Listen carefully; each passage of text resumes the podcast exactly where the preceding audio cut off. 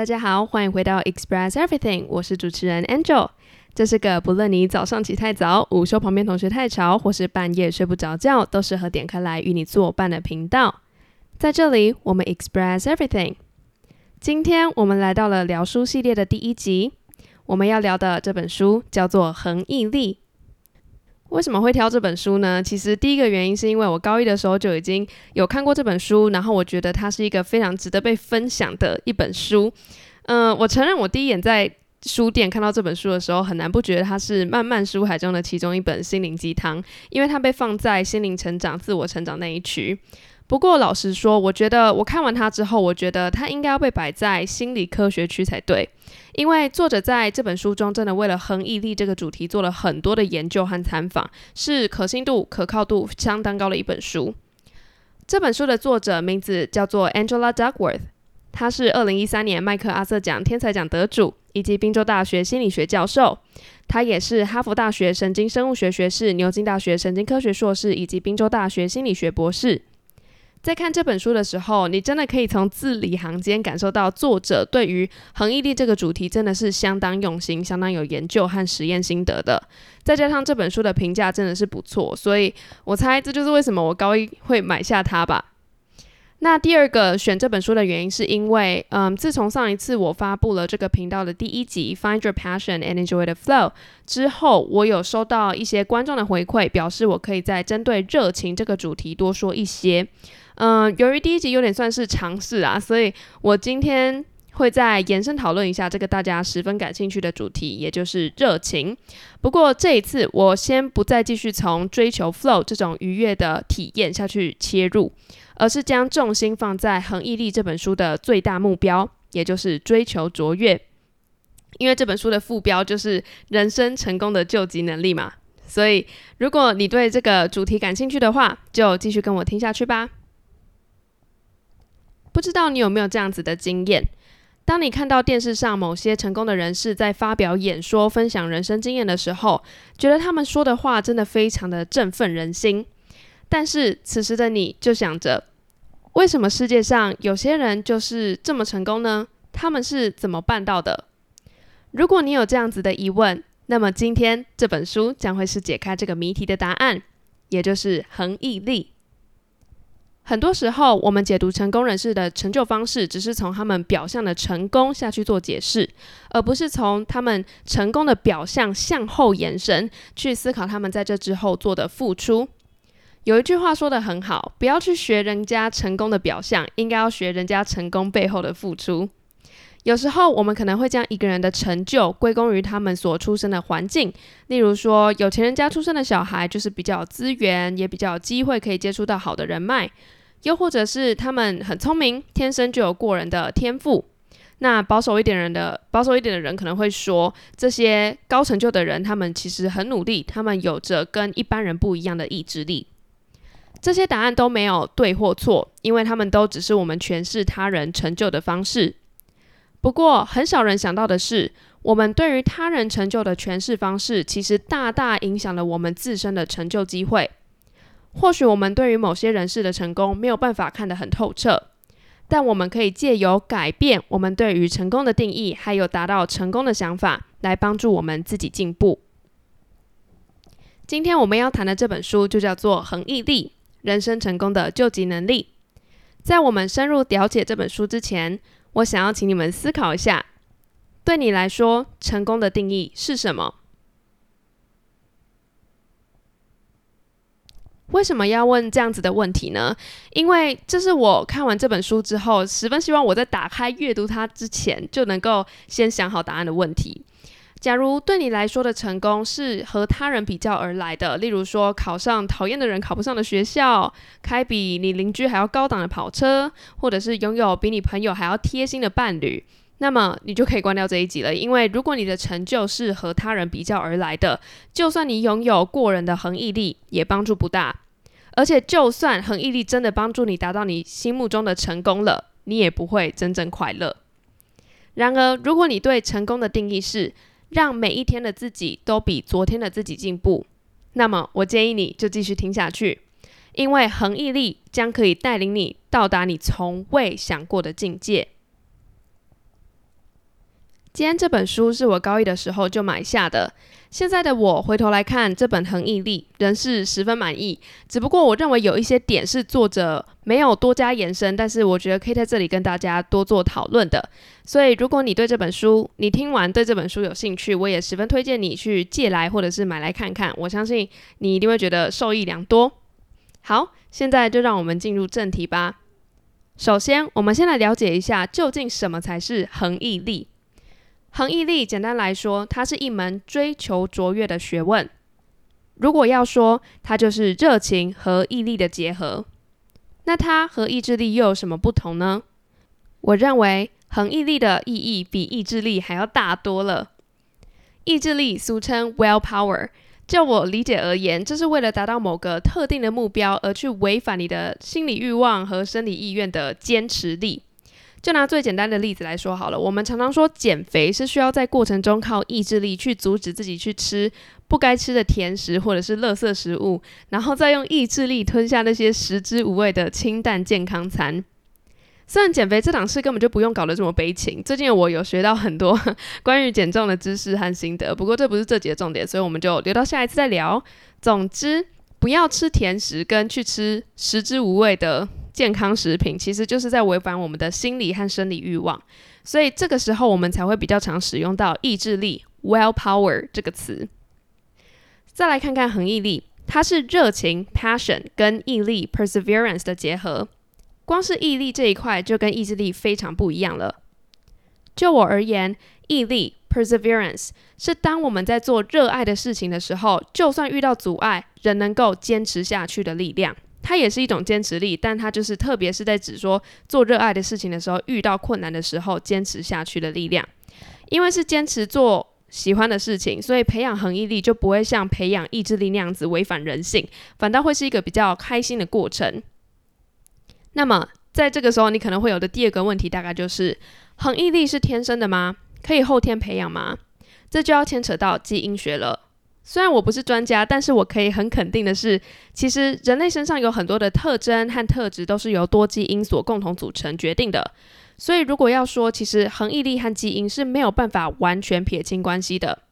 不过，如果要透过恒毅力这项特质达成特定的目标，后天培养就会是绝对少不了的一项步骤。这就是为什么作者花了整本书的三分之二的篇幅，在告诉读者可以怎么样培养恒毅力。所以接下来我们就来谈谈，我们究竟可以如何培养恒毅力。作者分别从由内而外和由外而内这两个面向来讨论。首先，由内而外总共有四大驱动力，分别是兴趣、练习、目的和希望；而由外而内总共有三大环境力，分别是家庭教养、课外活动和组织文化。现在我们就先从四大，就是内在的四大驱动力开始讲起。兴趣，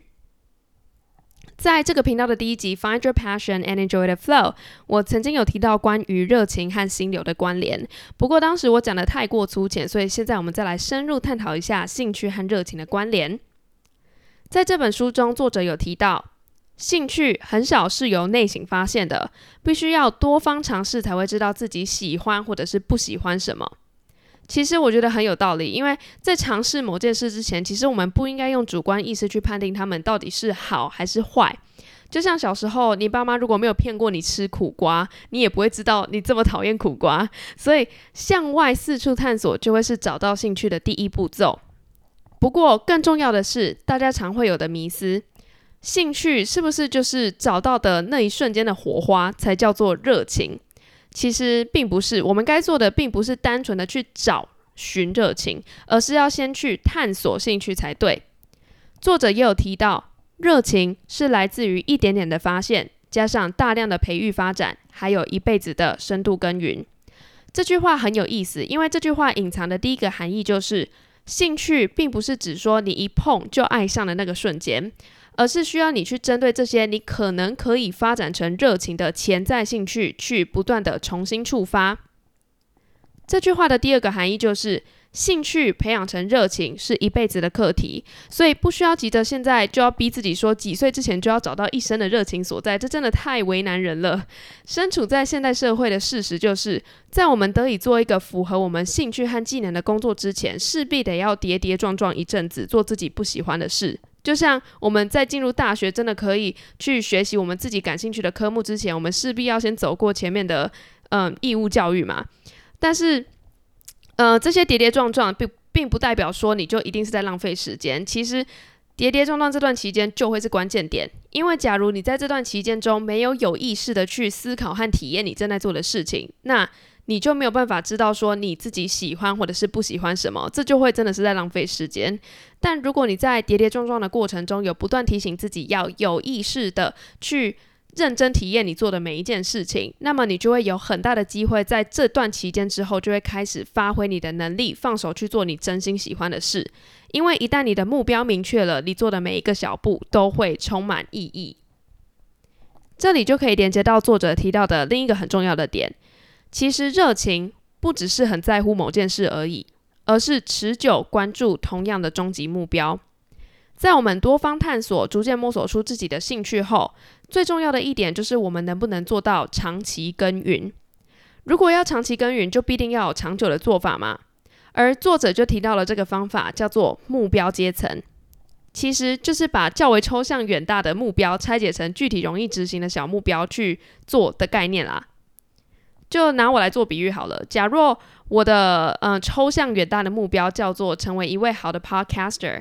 那么接下来，我的具体中层目标，比较具体的中层目标，可能就可以是为了成为一个好的 podcaster，我应该要培养阅读的好习惯，尝试去理解现代人常有的问题，还有要逻逻辑能力和口语能力表达要好，这些这些就可能是我的中层目标，要先达到这些才能成为一个好的 podcaster。但是也是还是有点抽象，对不对？像是要培养阅读的好习惯，然后逻辑能力和口语能力要好，这些，所以。就要再往下到底层目标，再把它具体化。为了要培养阅读习惯，我强迫自己在睡前半小时要阅读当周该读的书，并且写好读书笔记。为了要尝试去理解现代人常有的问题，我应该要每天多拨一点时间和家人和朋友聊聊天，或者是在使用社群媒体的时候去观察大家使用的习惯和抒发的困扰。为了要逻辑和口语能力好，我要养成每天写作的习惯，并且每次做新的一集之前，都先练习口述至少三次，做好调整，再开始正式录制。所以这些这些东西当然可以在就是详细具体化，再往下变成更底层的目标，就是它没有制式说一定要只有三层，就是什么顶层、中层、底层，你可以分成很多层。主要的用意就是让你可以在嗯利用小小的每一步，然后去逐步的真实的去嗯做好。你真的想要做的那个顶的终极目标，因为很多时候最困难的不是做，是踏出去的那一步。所以只要你踏出去的那步越简单，你就越有可能达成你的终极目标。所以由此可见，要做到目标阶层真的很简单，有时候就是要或不要的问题而已。说到要或不要，又可以连延伸到另一个话题。最近我看了另一本书，叫做《你懂这么多道理，为什么还是过不好这一生》。这本书是一位名叫蔡磊磊的中国作家写的，我觉得他写的真的非常的好，大家可以去看看。他有提到说，一个人假如说这些道理我都懂啊，但我就是做不到什么什么什么，这种情况只会有两种可能。第一种是你说的道理我真懂了。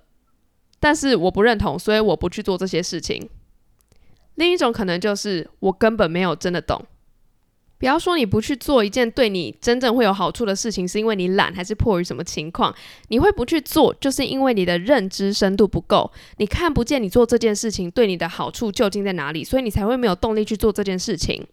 所以，其实我觉得“心灵鸡汤”这个词蛮有争议的。虽然有时候市面上的确会有一些看似深奥，但却其实是废话的励志语录，在我看来，那些连鸡汤都称不上。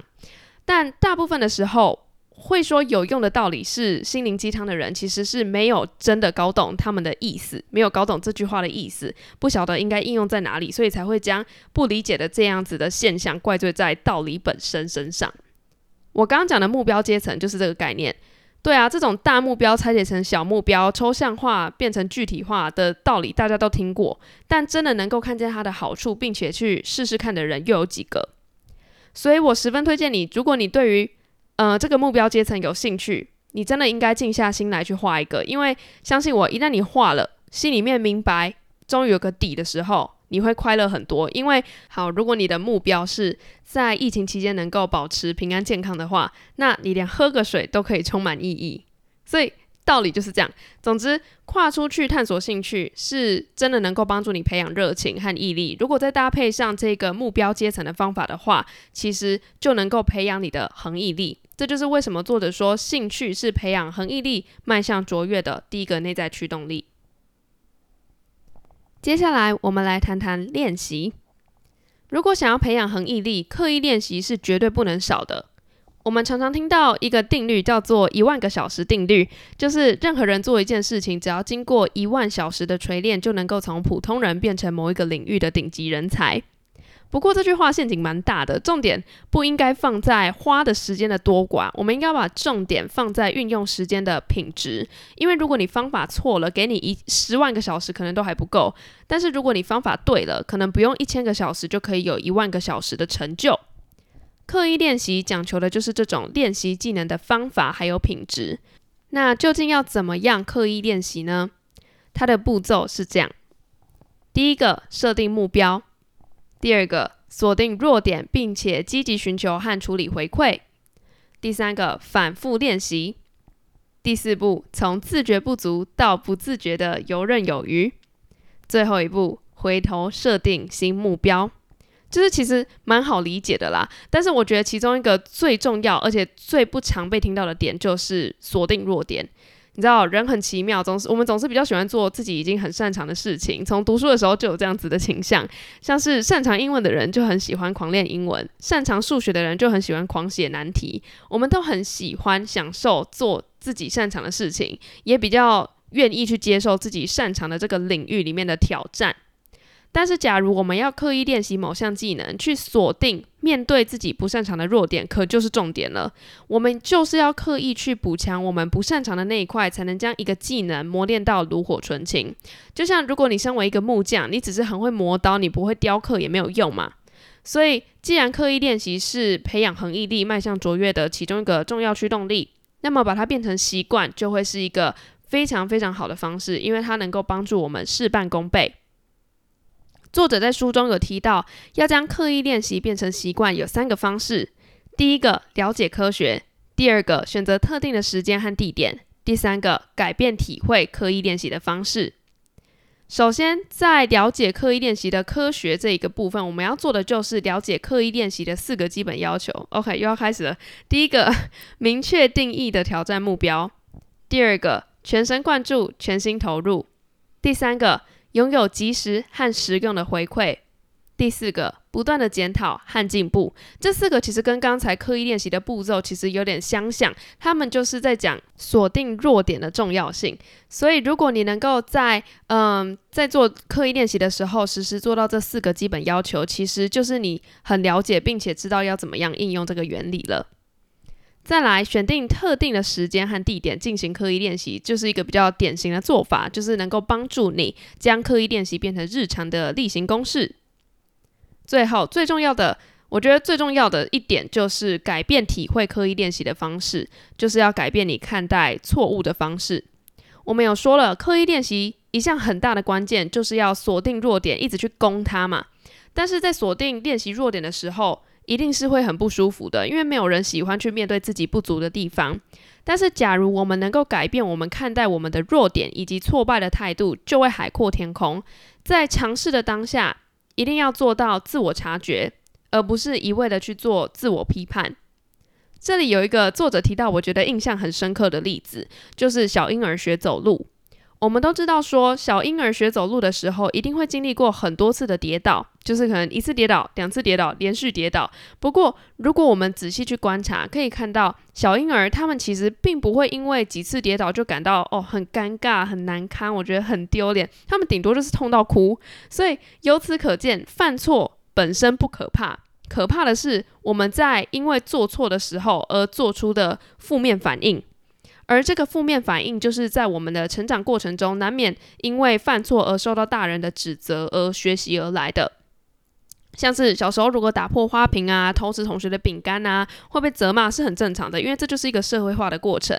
但是假如我们在嗯不对于一般不违反道德的犯错都给予过头的负面回馈的话，久而久之，我们做任何事情就都会绑手绑脚，做什么都怕。所以我想说的是，假如我们能够跨过自我批判这一关，那么刻意练习就会变得很简单、很愉快。因为可锁定弱点，锁定练习这个弱点，再也不可怕了。因为你可以用一种成长的思维去，嗯，应对每一次的犯错还有失败。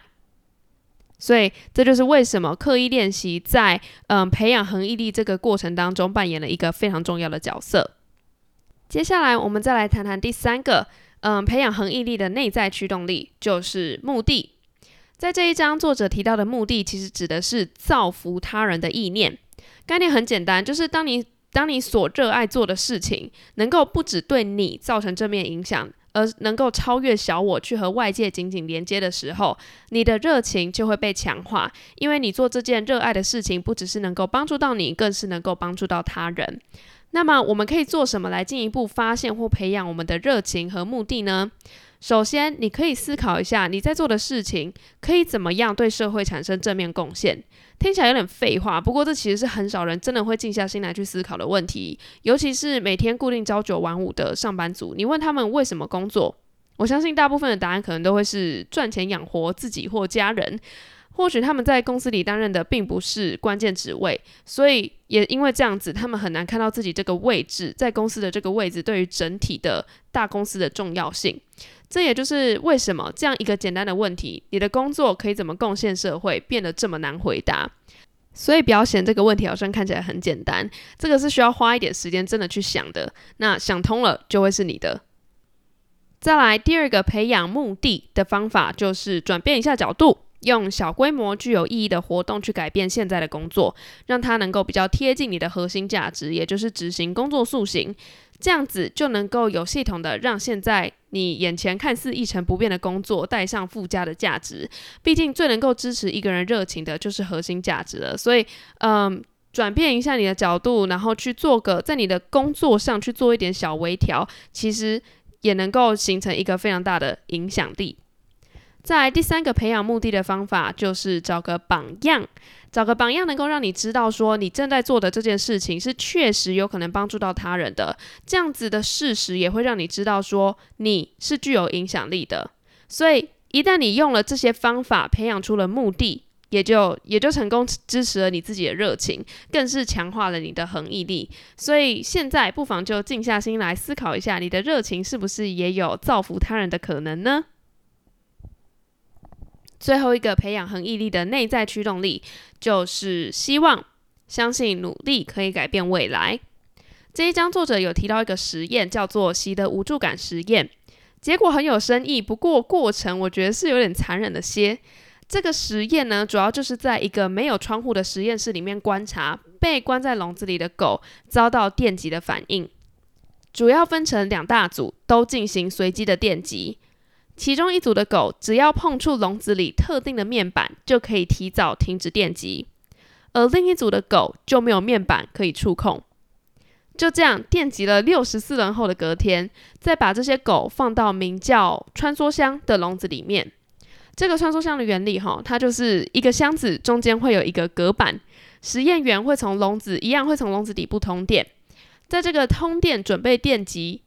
这些狗之前，这些试验员他们会播放高音的预警，来暗示这些狗，他们最好赶紧跳过隔板到安全的另一端。结果，你猜结果如何？前一天能够碰触面板、提早结束电击的狗，几乎都学会要跳过隔板来避免遭受电击；而前一天那些没有面板可以触碰的狗，有将近三分之二都待在原地哀嚎，被动等待这个电击结束。所以这个结果可以证明的是什么？证明说绝望不是遇到的痛苦和困境所造成的，而是那种对情况没有掌控权的想法所造成的。就像这两组狗一样啊，他们两组所遭遇的困境都是被电击，但是有没有就是对于自己有没有掌控权这件事情，就可以让他们在应对这个困境上面会有很大的不同。所以，假如我们能够在遇到困境的时候不要慌张，去思考自己还可以掌控的部分，就可以有很大的机会跨过这个困境，然后改变原本对你不利的情势。这就是为什么拥抱希望是作为培养恒毅力的其中一个内在驱动力。因为唯有你相信努力可以改变未来，才能够冷静去找出属于你自己的掌控权，并且下手去解决问题。要让热情持续燃烧，就必须要有希望作为支柱。好，所以我最后在这里再做个小统整，就是由内而外的驱动力有四个，就是兴趣、练习、目的和希望。这四个就是由内而外培养恒毅力的四大驱动力。接下来，我们就来简短谈谈如何由外而内利用周遭的环境来培养恒毅力吧。我个人对于作者在由外而内这部分琢磨比较少，有。就是想过为什么？可能是因为培养恒毅力，大部分都是要靠自己想得通才会有用，所以周围环境顶多就是做辅助而已。OK，所以作者有提到的辅助环境有三个：第一个家庭教养，第二个课外活动，第三个组织文化。好，所以我们就快速的来理解一下这三个能够帮助你培养恒毅力的环境力。首先，在家庭教养这一章，作者呢，他有实际去访问，分别是严厉型家长的 Steve，还有自由派教养的 Francesca。那我们先来看一下 Steve 好了，这个 Steve 他是美式足球的四分卫，他的严厉教养方式其实是源自于他的爸爸。他的故事让我蛮印象深刻的，在书里面有提到说，Steve 他在高中的时候就已经是美式足球队的明星，很多大学都非常。就是想，就是抢破头要来延揽他，但是最后他以第八顺位选择了杨百翰大学。由于他是第八顺位的缘故，所以在最后他被教练安排到整个团队里面最弱的那个小队，负责辅助团队里面其他比较强的对手来做防守线练习。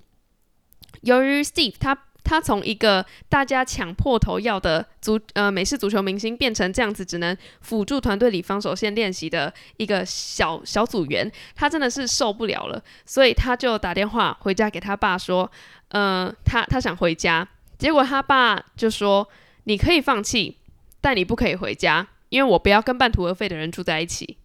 我当时看到这句话，真的是不知道该哭还该笑，因为我自己也很常听到这句话。就是成长过程中听到过好几次，你可以放弃啊，但是你最好就不要回来。所以真的很，我我真的很能够体会 Steve 当下那种比较纠结的情绪。总之，听完这句话之后，Steve 他选择了留下，并且比以前还要更认真的练习，一直到大四那一年，他就拿了全国最佳四分位奖。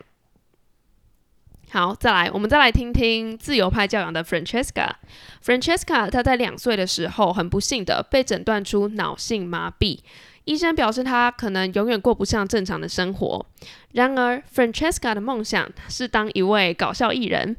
这个梦想对于连说话端正都有困难的她，真的会是一大的挑战。不过，因为她的爸妈几乎是无条件的给予她支持和鼓励。不因为他的生理限制就唱衰他，或者是阻止他，阻止他叫他不要浪费时间。就这样，经过了几年的磨练之后，他被评选为英国最好笑的谐星之一。个人秀的门票总是被抢购一空。他自己有说，他说这些成就都必须感谢他的父母给予他正面的支持还有鼓励，不会因为他的生理限制就这样子去阻挡他。听完这两个，大多数人可能就会开始想，所以究竟应该是哪一种才是最好的教养方法呢？这两种出来的，就是严厉型跟自由派出来的结果，好像都还不错诶。在这一章，我觉得作者有提到一个很好的一点，就是说关爱和严厉其实不必二选一。事实上，作者甚至在这两种看似两个极端的教养方式中找到了共同点，那就是第一个，这两位父母，这两位的父母。都非常理解小孩子的心理需求，像是 Steve 一开始虽然说想要放弃，但是他其实是热爱美式足球的，而他的爸爸也看得出这件事，也知道这件事。那 Francesca 虽然他有先天的条件限制，但是他的父母理解他，他是真心想要当搞笑艺人，所以没有去阻挡他。那第二个共同点就是这两个人的爸妈权威都来自知识还有智慧，而不是权力。Steve 的爸爸说：“你可以放弃，但不可以回家。从这句话看来，他其实是将要不要放弃的决定权交给 Steve 他自己。他并没有用他作为父亲的权威来压迫他，说你一定要放弃还是不要放弃。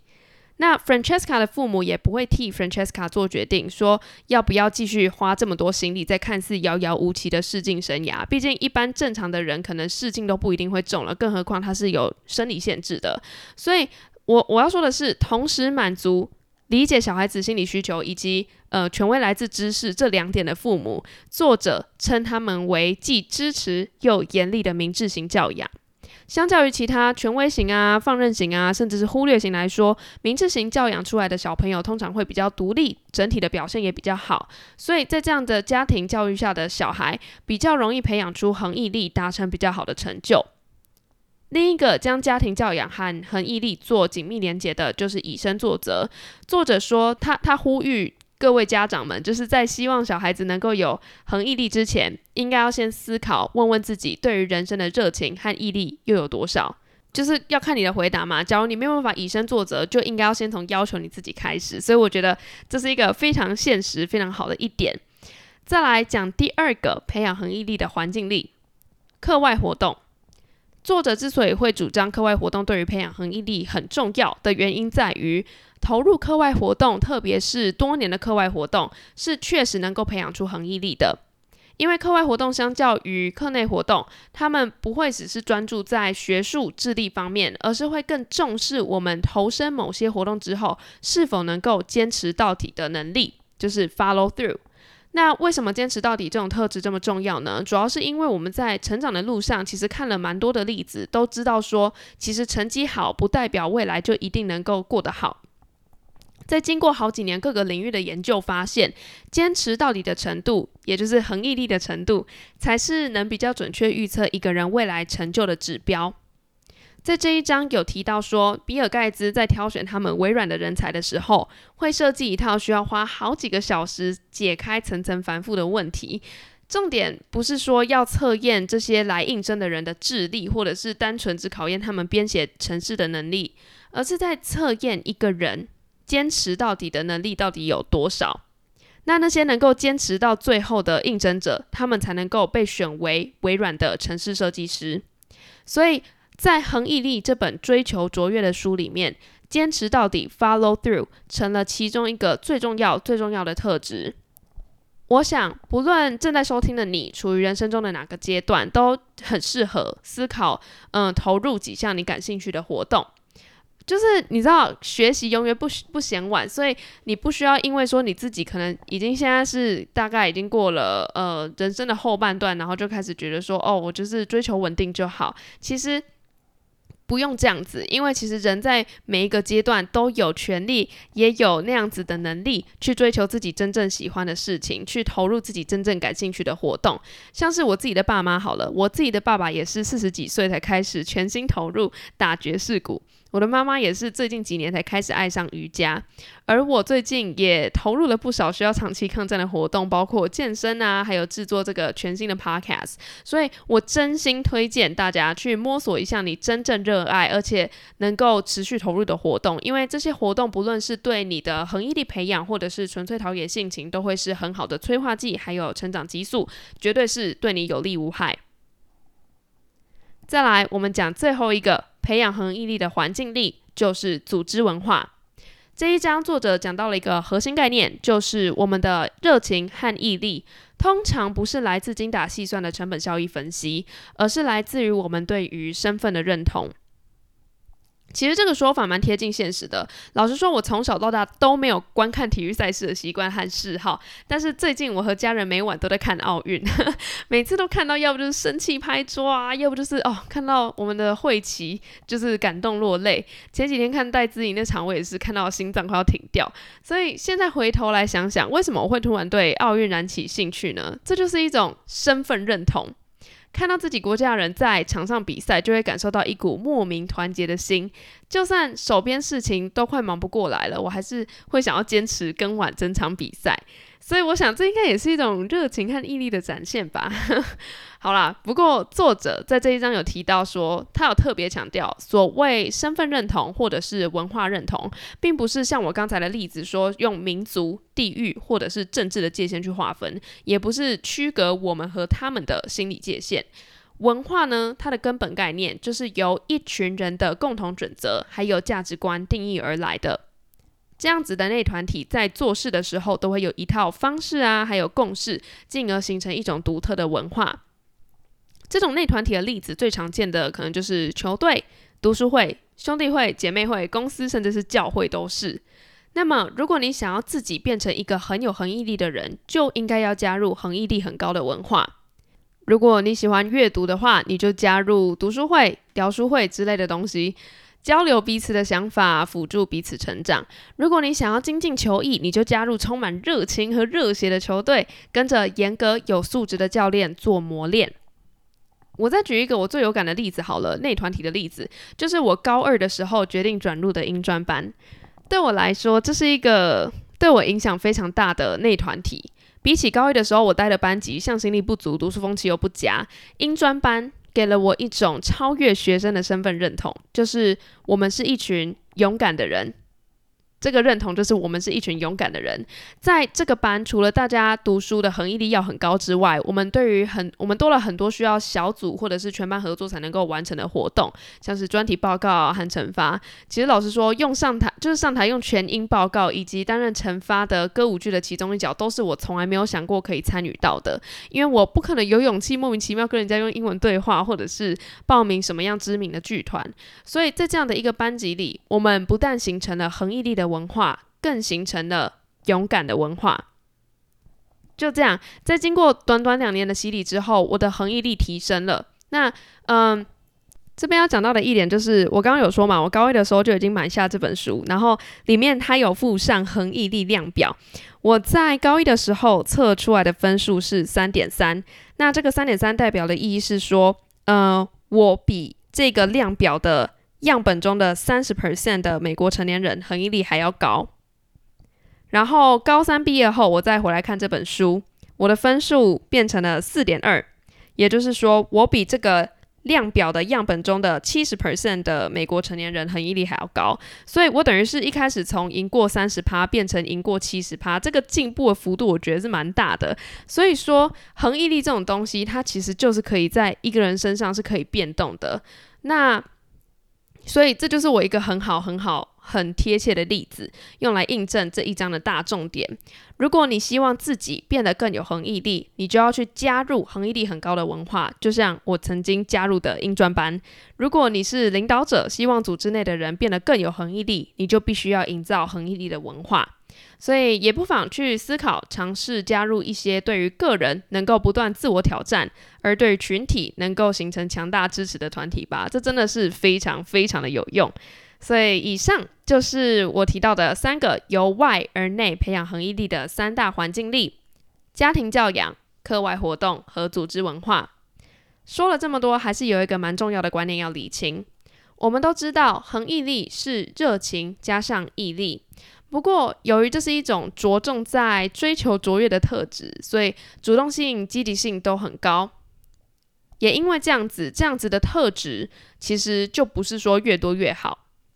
亚里士多德曾经说：“好的东西太多或太少都不好。”而作者自己也讲说，如果对每一件事情都要贯彻到底，毫无例外，那你可能就会错失其他可能更适合你的事物。我觉得这句话说的真的很对，因为不论你是今天听完这集 podcast，或者是直接读完这本书，要记得不要模糊了视线。了解恒毅力这个特质，其实只是个开始。如果要真的发挥它的最大价值，绝对不是直接拿来使用，你必须要一步一步的尝试将它应用在生活中的各个面向，要考量到很多现实的因素。就像再高档的牛肉，你都必须要煮了才能吃嘛。这个主的过程就是你加入现实考量的过程。所以我认为这种追求卓越的特质，必须要经过现实因素的考量和调整，才能够发挥最大的作用。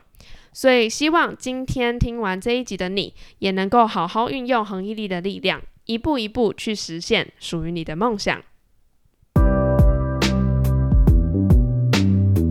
好啦，今天这一集说了这么多，希望正在聆听的你们都能够觉得有所收获。这本书我真的很喜欢，很喜欢，也希望大家可以就是真的去借来，来实际的去看一下，因为我觉得里面有提到真的很多，就是这一集没有办法一次就把它讲完的概念，是很值得去思考的。所以，对，就是大家可以去借来或买来看看，十分推荐。最后，如果你喜欢我的 Podcast，欢迎按下订阅，并且分享给你觉得可能会有兴趣的朋友。有任何问题或者是意见，都欢迎来私讯我，跟我分享你的想法。我会把我的 IG 连接放在呃下面的资讯栏。谢谢你的收听，我们下集再见，拜拜。